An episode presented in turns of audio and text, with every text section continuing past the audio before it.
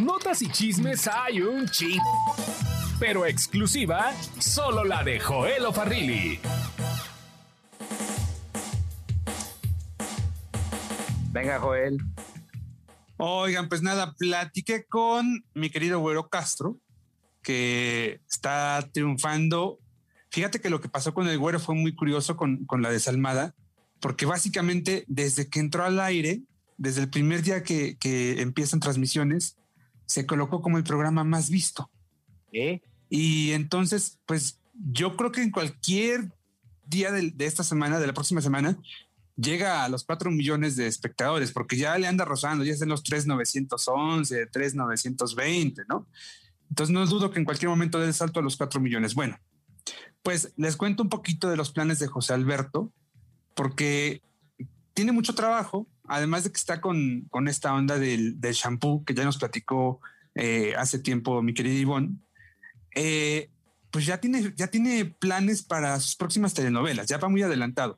Les cuento, el 6 de diciembre será cuando inicien las grabaciones de la segunda parte de Corona de Lágrimas, esta telenovela muy Ay. exitosa en 2012 de Victoria Rufo, eh, con, con, Chema Torre, con eh, Manuel de la Parra y con Alejandro Nones.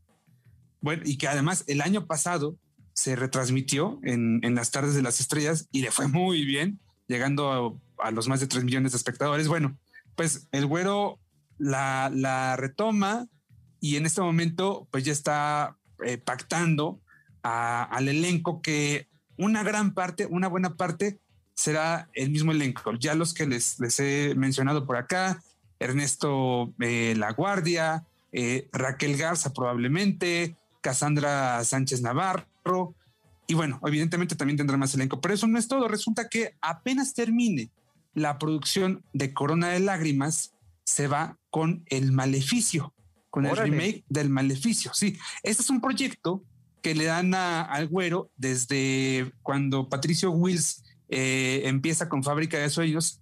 Desde ese momento se lo asignan, pero eh, pues entre que si continuaban o no con este formato de fábrica, eh, pues ahí había quedado, ¿no?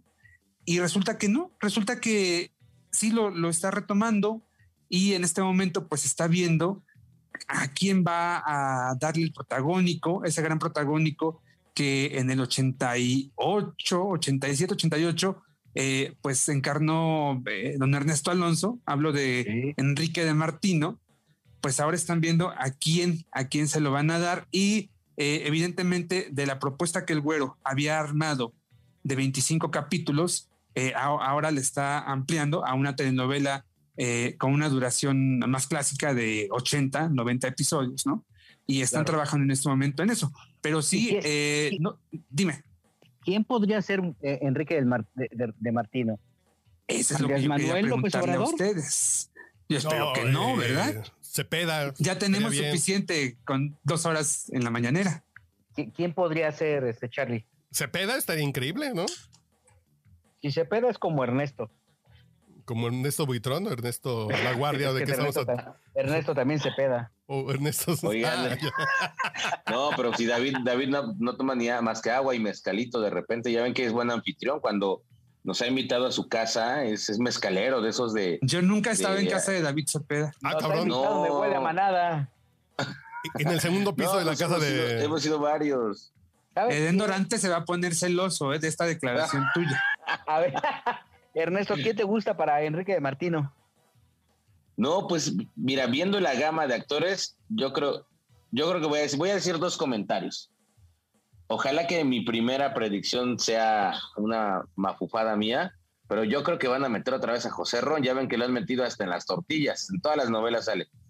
Y no, no dudo que Dios. aquí lo tengan contemplado, pero sí creo que yo que de, de, los actores que hay rotando en las novelas, sí creo que el candidato número uno y apoyo a Charlie debe ser David Cepeda. El que da el perfil, ¿saben? No. Yo creo que Soto no creo que dé el perfil, Ron no da el perfil. Yo creo que sí debe de ser David Cepeda, porque yo, no, tampoco es que haya amplia gama de galanes. Yo siento que Ricardo Monreal puede funcionar. Marcelo Ebrard. Exacto. ¿No?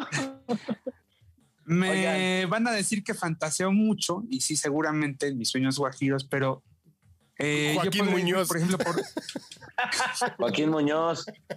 no, Ana Tambriz. No, no. Yo podría irme por Alejandro Camacho. Fíjate, me gusta ese personaje para Camacho. Uy, sí. No, pero ya Camacho ya está, ya, ya está muy cascado, ¿no? No, no sé. Ay, don Ernesto Alonso ¿qué? tampoco era un niño, ¿eh? O sea, Enrique No, Martino es un hombre maduro, ¿ya? Exacto. ¿O saben quién? Salvador sí. Pineda. Salvador Pineda. Bueno, no tan maduro. No, Ignacio López Tarso, no, pues espérense. No, oye, fíjate que yo, yo lo que sí recuerdo es que cuando hizo Sentimientos Ajenos, el Güero Castro, que fue un exitazo también, me llamó mucho la atención que la primera escena de la telenovela fue una toma a la Basílica de Guadalupe. Y luego la primera escena de la telenovela con eh, Carlos Ponce, que fue protagónico, era con, con la Virgen de Guadalupe atrás. Ok. Como digo, no sé, como, como un dato innecesario. Y pero- eso, eso era este, sería por iniciativa de, de mi querido güero o del tigre, porque ya ves que el tigre era también muy Guadalupano. guadalupano, sí. Pues no tengo idea, pero me acuerdo que cuando empezó esa historia, empezó con una toma de la basílica y luego salió la morenita del, del Tepeyac. Oye, antes de irnos, este blog, este episodio de, de Quizá hablemos de ti es un poco corto por circunstancias del destino. Quiero comentarles lo que pasó esta semana. Resulta que por cuestiones del destino se da a conocer una información en la que Marie Claire, eh, conductora de Banda Max, inicia un tórrido idilio con José, Ramo- con, con José Manuel José Manuel Figueroa. Figueroa. Entonces, pues ahí va todo, todo maravilloso. Creo que tienen una relación muy, muy productiva. Yo estuve en ese encuentro, eh, el primer encuentro que tuvo con José Manuel y con Marie Claire. Y la verdad es que, pues desde el primer momento en que se conocieron, me consta, hicieron una química maravillosa. Estoy hablando de eso quizá hace cinco semanas. Estábamos en una comida, Chito eh, Villegas, conductor de Banda Max, Toño Hermida y este servidor, también colaborador del programa Buenos Días Banda Max y productor, este, el querido Toño. Y en esa comida prácticamente se conoció José Manuel con Marie Claire. Pasó el tiempo, sale, empieza a salir José Manuel con Marie Claire, establecen, entiendo, una relación sentimental y justamente en el momento en que se da o que se estaría dando a conocer la relación sentimental entre Marie José, y José Manuel, eh, Fariña Chaparro da a conocer eh, aparentemente unos videos en donde eh, aparentemente, insisto, porque es un proceso que está en, investigación, eh, fue violentada por parte de José Manuel. En paralelo, José Manuel Figueroa presenta también unas pruebas o evidencias en donde también aparentemente fue violentado por Farina Chaparro. Derivado de esta situación, José Manuel toma la decisión de pues, hacer una acusación directa en contra de Farina eh, por estos casos de violencia y por una presunta extorsión, porque al decir de la declaración, eh, Farina le eh, exigía dinero a cambio de su silencio para no afectar su carrera.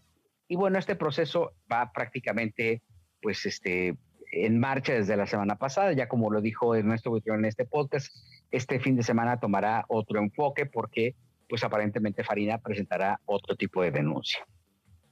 Eh, en el transcurso de esta semana, no están ustedes para saberlo, eh, varios reporteros son citados por eh, un doctor Jesús, se me escapó el nombre, el apellido, a nombre de Marie Claire para que vayan a entrevistarla. Y entonces, pues en esta, en esta convocatoria llegan alrededor de cinco medios. Jesús Galeana se llama él. Y entonces, Marie Claire eh, decide no dar a conocer su postura en esta, en, en, pu- pues en esta convocatoria, porque al final la daría a conocer de acuerdo a una estrategia mediática que Marie Claire planteó y después estaría hablando con varios medios de comunicación exactamente el mismo día, no el día en que este señor Jesús Galeana convoca a los medios. Cuando los medios de comunicación le hace eh, algunos reporteros, querido amigo y respetadísimo reportero Sebastián Reséndiz empieza a cuestionar a Jesús Galeana de por qué Marie Claire no iba a hablar con los medios, pese a que Jesús Galeana los había citado en, en, la casa de Marie Claire. A este cuate Jesús Galeana se le hace fácil decir que había un compromiso primero con los ejecutivos de la empresa para la que trabaja y después conmigo, que le obligaban a no dar ningún punto de vista. Específicamente dijo que yo le había prohibido hablar con los medios de comunicación. Ante esta situación, lo único que puedo decir en este espacio, que es el espacio de la familia, de nuestra familia, de la familia que hablamos de ti, lo que puedo decir con todo conocimiento de verdad y viniendo desde lo más profundo de mi corazón es que esto es total, absoluta y rotundamente falso. Yo en ningún momento censuré a Marie Claire, yo nunca hablé de Marie Claire y dije, esto va a pasar, eh, esto, esto no puedo, eh, esto yo no lo, yo no, yo, yo no estoy en posibilidades de que, de que Marie Claire emita un comentario con otro medio de comunicación porque no, no, no soy ni su manager, ni tengo algún tipo de compromiso con ella. Lo único que Marie Claire y yo hacemos es hacer un programa de, un segmento de espectáculos en el morning show de Buenos Días Banda Max. Eh, lo puse también en mis redes sociales y me tomo el atrevimiento de, de, tomar este espacio para también esclarecer esta situación ante la gran confusión que hubo alrededor de esto. Insisto, yo no soy manager de Marie Claire, yo no le invité ni convoqué ni me interesa en lo absoluto restringir el trabajo de los demás compañeros de los medios de comunicación en torno a su chamba, que es investigar y buscar una versión, porque pues si no, esto se va a hacer un relajo innecesario, mi querido Ernesto, y tú tienes más historia de esto. Oye, sí te dieron un zarpazote, Gil, es que el cargabolsas este que a mí me contó esta historia mi querido Sebastián Reséniz, amigo del podcast, y sí, literal como tú le estás contando sucedió. Él los convocó y después dijo que los ejecutivos y después te embarró a ti y obviamente pues los medios que fueron citados, pues todo el mundo estaba sacado de onda, porque al final sí querían tener una declaración de Mary Claire, Har, que también tengo el gusto de conocerla, es súper linda, es una persona como muy amigable. Nos vimos en la grabación de los promocionales de esta historia, me suena volumen 4.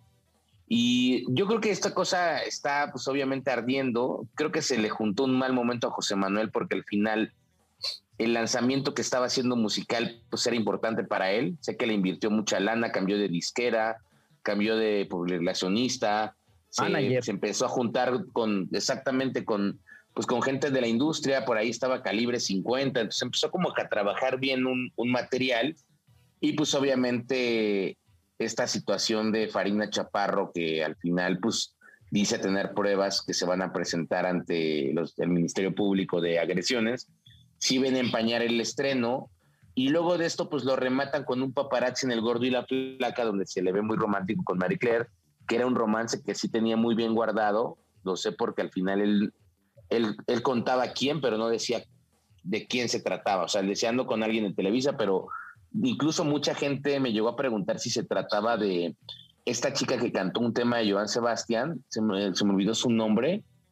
Eh, Gala Montes. Gala Montes, incluso muchos apostaban por Gala Montes y pues resultó que era eh, la compañera de Gil, pero sí un tema durísimo, ¿eh? Digo, lejos, lejos de lo que hizo esta persona, que no sé si sea su maquillista o algo, eh, yo creo que el tema que vive José Manuel es duro y también le va a tener que salpicar a Marie Claire en algún punto porque pues se dice, ahora los reporteros buscan, eh, que puede ser una pues un despecho de parte de Farina al saber que José Manuel tenía otra relación o que inició otra relación, pues todas las acciones legales que está tomando en contra de él.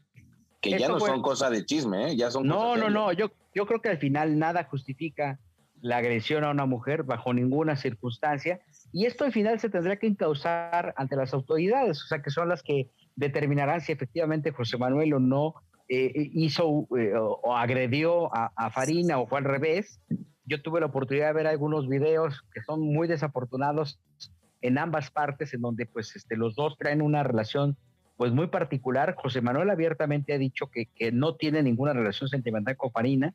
Y bueno, es un tema sumamente complejo. Eh, por circunstancias de la vida, pues yo salí embarrado, pero insisto, yo no tengo absolutamente nada que ver eh, con esto. O sea, al final eh, ella había decidido contar su historia en ese orden y bueno, pues cada quien estará buscando la exclusiva como tiene que buscarla.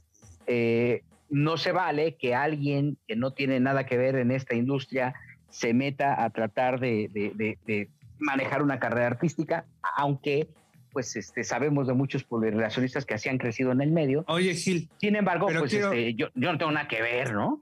Quiero pensar que, que, tu compañera ya prescindió de los servicios y o colaboración del señor Galeana, ¿no? No tengo ni la menor idea porque yo honestamente me entero de esta situación de rebote.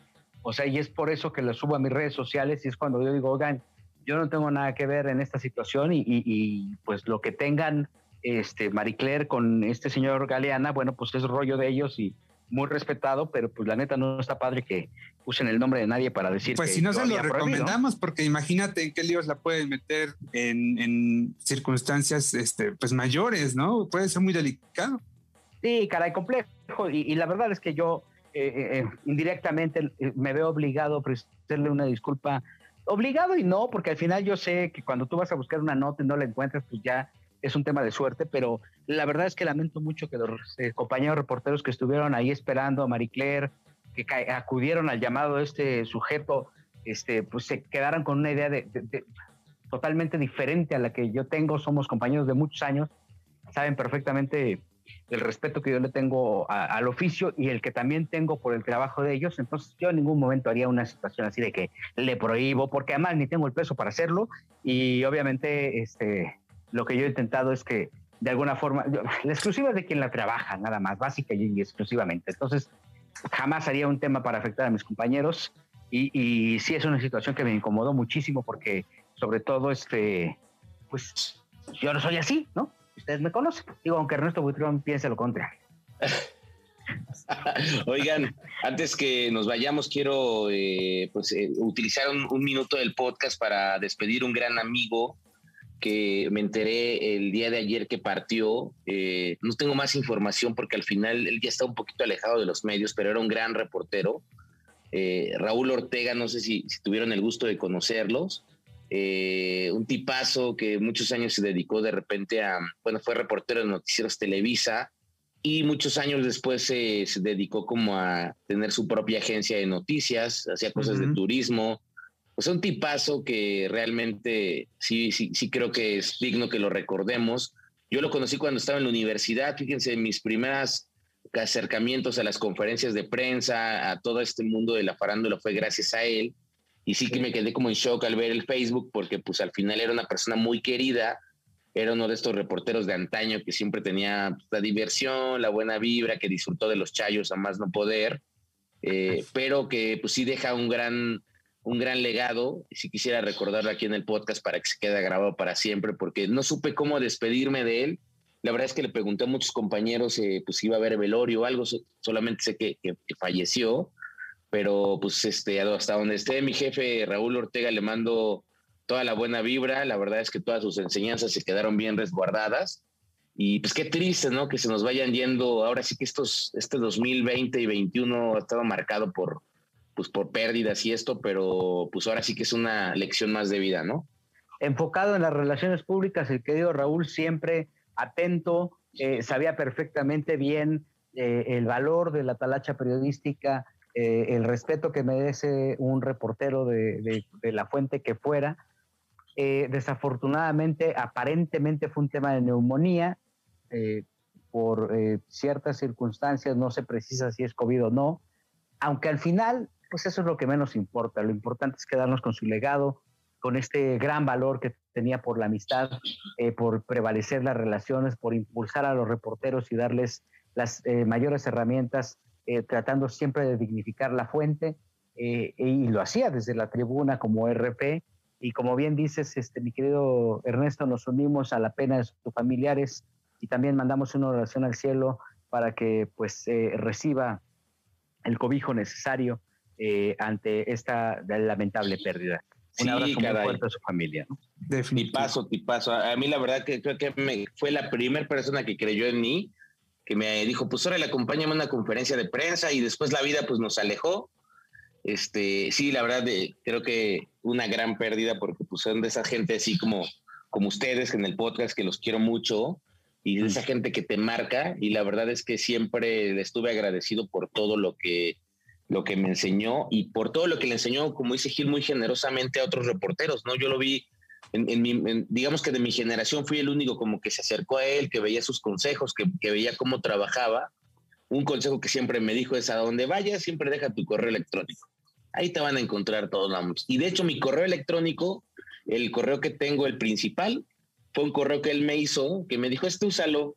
Y es el mismo correo que he usado todos los años desde que comencé mi carrera en los espectáculos, que no cambiaré, El que de reportero. hecho, el reportero 007, al final él, él lo creó, él me lo dio cuando estaba- estaba yo en la universidad. Ese fue el primer correo que me diste, claro. Es el de los legados, entonces pues un abrazo a mi querido Raúl, que esté donde esté, seguramente se la va a estar pasando y divirtiendo a gusto.